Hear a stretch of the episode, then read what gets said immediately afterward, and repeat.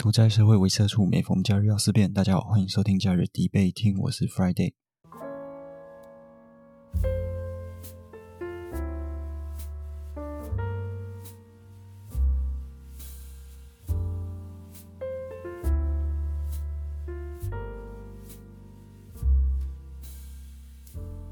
现在的时间是二零二二年的二月十九日。这几天比较有时间的话，应该会多录个几集啊，趁着有空的时候累积一下自己的集数，以免之后开始忙碌的时候，整个频道就荒废掉。明天要去打疫苗，所以礼拜一又是一个放假的日子啊。那其实打疫苗对我来说算是一个恩赐吧，因为公司会放疫苗假。那我不知道是老人的体质，或者是，或者是不知道是比较强壮，还是免疫系统比较虚弱。总之，我对于疫苗的抵抗力是蛮强的。我打下去之后，我所谓的蛮强的意思是指疫苗好像对我没有任何的作用，我不太会发烧或者是觉得不舒服。所以说啊，我可以。很自在在家里面打电动、玩宝可梦啊、宙斯啊，或者是我甚至还可以上健身房。可是我可以跟公司请假说：“哎，我发烧，很不舒服这样子。”那无论如何啦，既然有点时间的话，嗯，就还是来录个音，呃，补充一点节目里面实实在在的内容这样子。今天主要都是会找一个题目，正反双方去一个思辨，然后通常都是举很多的资料，资料互杂。像这样子的呈现方式，那我觉得有有时候可能听久了也会觉得腻了啊，或者是想换换口味。那今天就比较认真的来讲一些比较根本的东西。今天想要讨论的就是说，以往在我在解释一个题目的时候啊，我常常都会讲出一句话，就是在不讨论奇袭的情况之下，那这个题目啊，正反双方他们。主要的论调会是什么？他们的打点会是什么？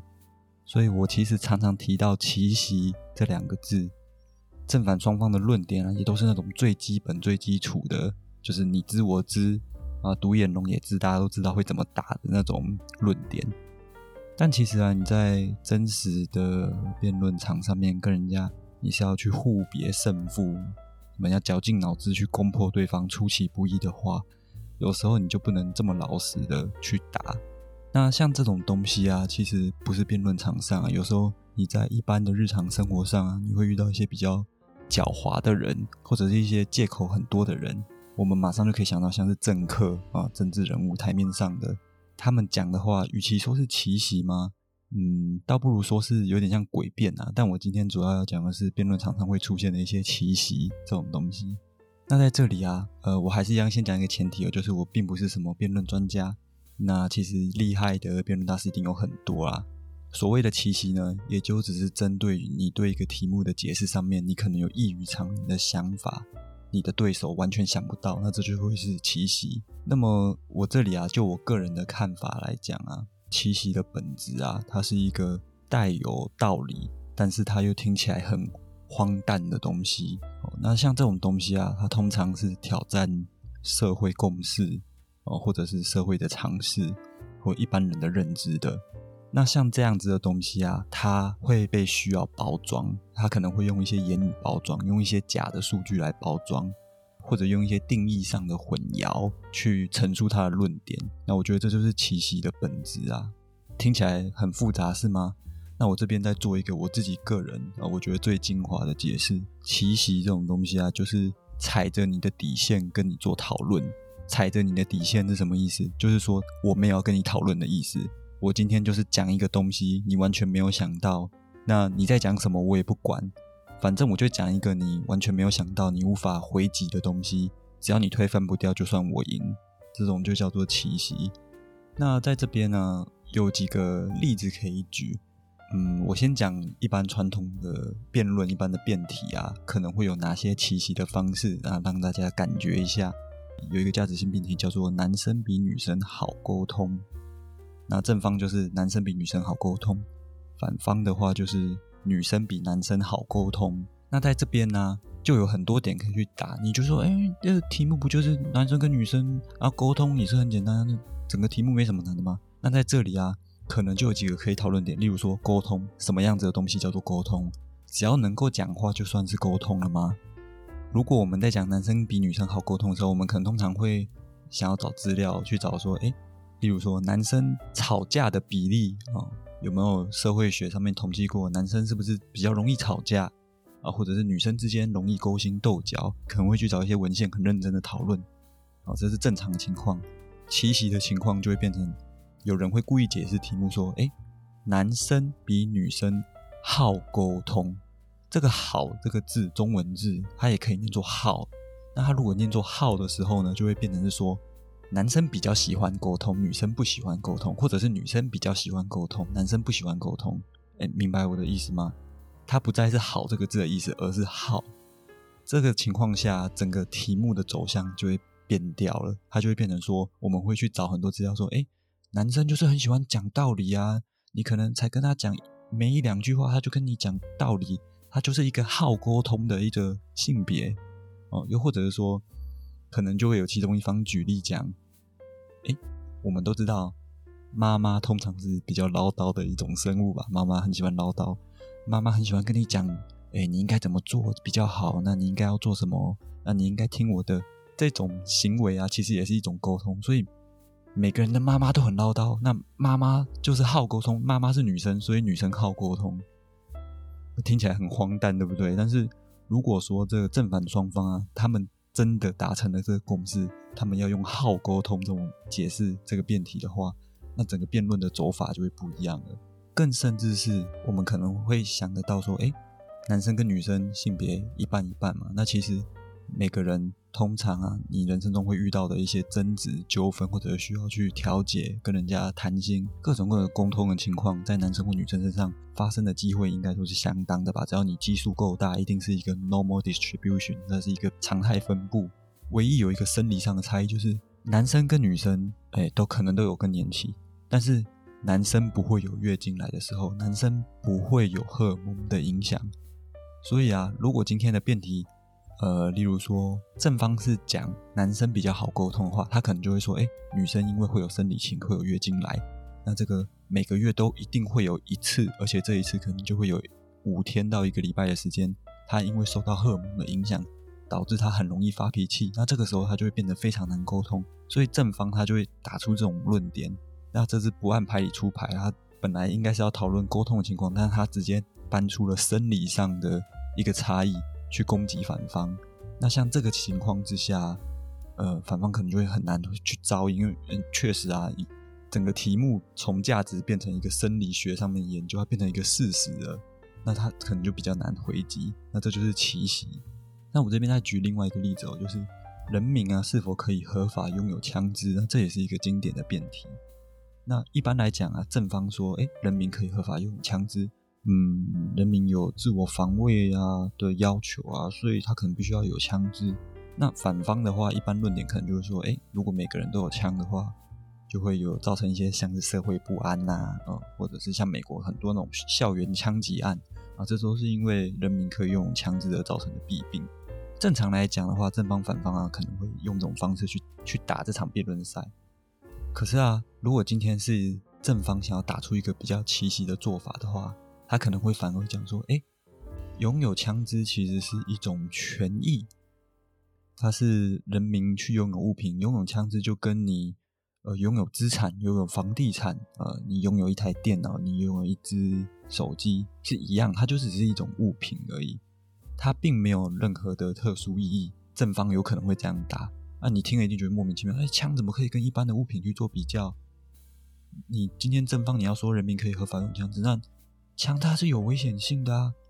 它不可以跟一般的物品做比较啊。这个时候，正方可能就会回应你说：“嗯，那我问你了，刀子有没有危险性？刀子有危险性吗？啊，人民可不可以合法拥有？可以啊。啊，刀子你说刀子可能要切菜切东西，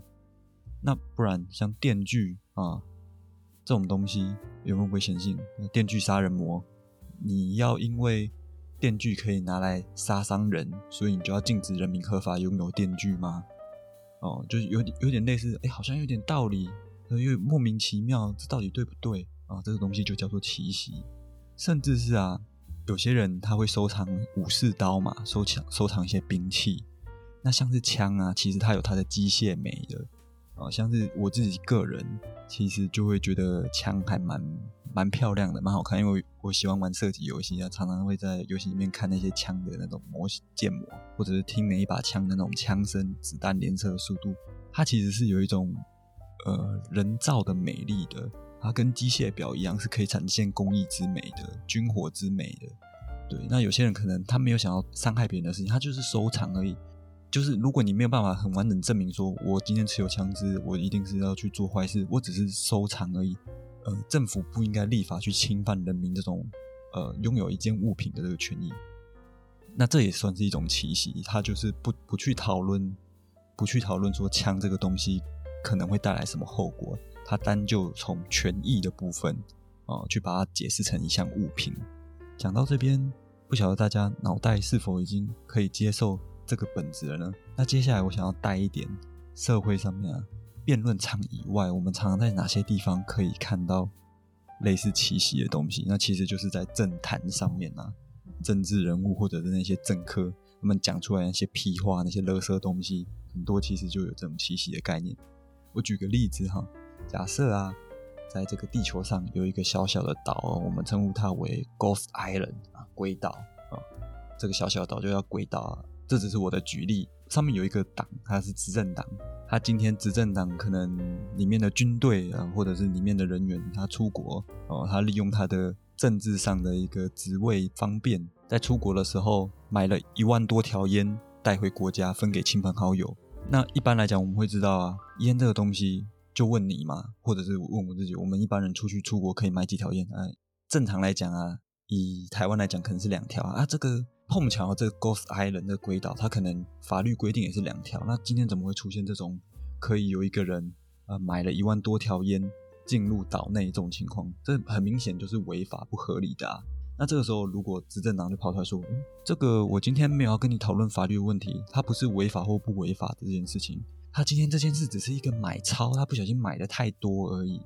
所以呢，我们不能把它定义为走私。”你一个人带一一万多条烟，这种违法行为，就一般来讲就是走私嘛。那今天如果执政党跳出来说，嗯，不对不对不对，因为过往十几年来啊，每一个执政党呢，呃，出国的时候都有这个这个习性啊，或者说有这个风俗，大家都习惯这样的。它只是一个买超的行为啊，它跟一般人民呃一般市井小民出去，然后一次批一大堆烟回来，然后没有报关啊，偷偷带进来的走私不一样，它只是买超。你听了一定觉得。好像有点道理，因为几十年来这个鬼岛都是这样运行的，啊，也没发生什么问题，那应该可能也真的只是买超而已吧？啊，你听到这边一定觉得很荒谬，干公山小乐色话，对，那这其实就是政治人物他踩着你的底线啊去欺负你啊，他根本没有跟你讨论违法不违法，他用其他东西来包装，我买的比较多，我买超，所以其实日常生活中常遇到，又或者是说在这个 Ghost Island 啊，小岛上面不平静。整个全球爆发一个疫情，而且是小小岛防守的很好，没有疫没有病毒进去。就在这个时候，有个政府官员啊，把原本啊入境的人民可能一般都要隔离十四天啊，有有个官员就说：“嗯，我们小岛控制的这么好，不用十四天啊，我们用可能三天的隔离，然后加十一天的自主隔离，三加十一就好了。”啊，结果这个三加十一的政策一上路啊，开始就有一些病毒进入这个小岛了。那这时怎么办？大家就会找说，哎，这个政策到底当初是谁定的啊？有哪些专家他们认为三加十一是 OK 的？会议的记录在哪？怎么拍板定案的？大家就会去找嘛，要找事情的真相。那这个时候就有一个执政党负责的大官就跳出来说，哎，我负责，但是反正就是我负责，但是你要那些资料不能给你，但是我已经全权负责了，那我负责这件事就结束了。我我不知道怎么讲，我觉得好荒谬，但是。反正他就是说，哎，我已经为了这件事情负责了，那不然你们还想要怎么样？哎，干，这就是一个奇袭啊！他妈的，你想要好好跟他讨论啊，讨论会议记录，讨论真实的医学啊，讨论这个隔离的政策，你想要认真的跟他讨论，但他一句说，哎，这个错误我负责了，那我们不需要再讨论了，我已经负责完了啊，你就拿他没办法，他就是痞子。我觉得这也也算是一种奇袭啊，踩着你的底线，啊你也不知道该怎么跟他讨论。那他说他有负责，他就有负责。更甚至是有一些更厚颜无耻的，例如说这个小岛上面呢有一个县市啊，他可能正在选市长，啊，其中一个候选人呢，他就开了一些政策，例如说他要盖爱情摩天轮啊，他想要把迪士尼引进这个县市啊，让这个县市发大财啊，啊，甚至是哦，他只是这个县市的市长，但是他要到离岛到海外去别的岛上面去挖石油啊，他说这是他的政策。后来啊，大家就是说，哎，那你今天你因为你提了这些政策，你选上了市长了，那你怎么都没有去实行？这个时候。哎，这个市长他可能就说：“嗯，我的竞选证件啊，那是我我可能在新闻媒体上面讲的，我又没有白纸黑字，没有白纸黑字的东西，当能算数吗？当然不能算数啊！又来了，厚颜无耻，踩着你的底线，你想要好好的跟他讨论说，哎，当初选你当市长，就是希望你去实现你的证件，结果他一句话说我没有白纸黑字，所以我不实现我的证件，你就拿他没办法了，这就是奇袭，好好讨论不行，没有办法。”所以啊，日常生活中我们会看到这种很多这样的事情啊，持续的发生着。那辩论场上其实也是啊，为了要取得胜利，为了要取得话语权啊，打着你措手不及，一个你想都没有想到厚颜无耻的一个论点跑出来啊，让你很难去回应，哑口无言。那其实我我觉得，当然在辩论场上这样子是。为了追求辩论的胜利，我觉得偶尔打一下七夕是 OK 的，有点也蛮有趣的，也还蛮好玩的。只是如果是在现实生活中啊，一定会非常的不爽哦。你的朋友这样忽悠你，呃，或者是社会上你的长官忽悠你啊，用这些似是而非的东西啊，其实你一定会觉得非常的不舒服。那最后啊，我就来讲一下，呃，以前节目啊提到过一些辩题哦，要七夕的话，可能会变成什么样的打法？例如说，呃，有一个题目啊，我在讲原生家庭的疏离必然的这个题目呢，他可能会去想说，哎，疏离有可能指的是 alienation 哦，或者是其实外国啊，他们在讲这个原生家庭疏离的时候，他们很常常用 divorce 就是离婚这个字去形容疏离。可是啊，你今天你可以去扭转它的定义哦。例如说，呃，正方他要讲说，原生家庭的疏离是必然的，可是他把它定义成说，嗯，假设你今天孩子啊，你的一生中，假设你有八十年的寿命，你一生中连人生十 percent 陪伴父母的时间都不到，那这应该算是很疏离的一个状况了吧？正方提出这个论点，那反方就觉得，嗯，好像你一个人一生中连十趴跟父母的相处时间都不到，那确实算疏离。假设反方接受这种说法的话，那他就正中了正方的诡计了。啊，因为像是有一本书，他就讲说，这本书的书名就叫做《别以为还有二十年，你跟父母相处的时间其实只剩下五十五天》。他的意思就是说，其实你一年啊，你在外面工作打拼，你可能只有过年五六天回家啊，那是五六天，搞不好你还要回娘家，你还要出去玩，你要陪你的小孩，你真正陪你父母的时间可能只剩下一两天啊。你平常可能也很少回家，所以你一生中其实陪你父母的时间没有你想象中那么多。大多数的人可能。他跟父母相处的时间就只有不到十年哦，你不要说什么十八岁以前你都住家里，你住家里，那你父母在上班的时候，你有跟他在相处吗？啊，或者是你上课的时候，你上完课你还要补习，你回到家可能已经晚上九十点、九点十点，然后父母可能还没下班，所以你其实也没有跟父母在相处。在这样的情况之下，一开始如果反方达成了这个共识啊，他就会被正方打爆了啊，因为大多数人他其实陪伴父母的时间一定不到人生的十 percent。哦，那这也算是一个奇袭，你完全没有想到他是用这种方式去做进攻的。那或者是还有个题目啊，像这个，例如说理工宅男的刻板印象是真实的吗？正方就会说，哎，理工宅男刻板印象是真实的啊。那我这边提出一个定义哈，真实啊，你去找国语字典，真实这两个字是什么意思？它是真确实在而不虚假，所以啊，它是只要有存在就算了，不管你今天是。百分之百的人哦，理工男都是宅男，或者是你今天只要有一个理工男是宅男，只要他是真确实在存在的，诶，那他理工宅男，呃，这个刻板印象可能就是真实的，因为真的有这样的人啊，哦，这是有点扭曲定义。可是如果反方傻傻的说，诶，我跟你达成共识，我觉得你这个真实的定义是 OK 的，那就很可能又会被正方压着打了。所以一开始啊，我们才会讲说，讨论一件事情的时候，共识很重要。因为当今天对方打出了一个奇袭的东西，而你没有意识到，你甚至被他糊弄了，你甚至接受他的提议，跟他达成共识了，往后的讨论里面呢，你就会一直是居于劣势的。所以他这边就是给各位听众了解一下所谓的七夕这个东西。那希望在你平常啊跟人、跟你的朋友、跟你的或者是长官、家人，你们在讨论东西的时候，你一定要想清楚什么东西是荒诞的，什么东西它其实是踩着你的底线在跟你讨论的。他跟你讲话的时候，你们到底是不是在同一个共识之下去讲话的？这其实是非常重要的。也希望今天的这一集啊，举了非常非常多的例子啊，可以带给各位一些收获。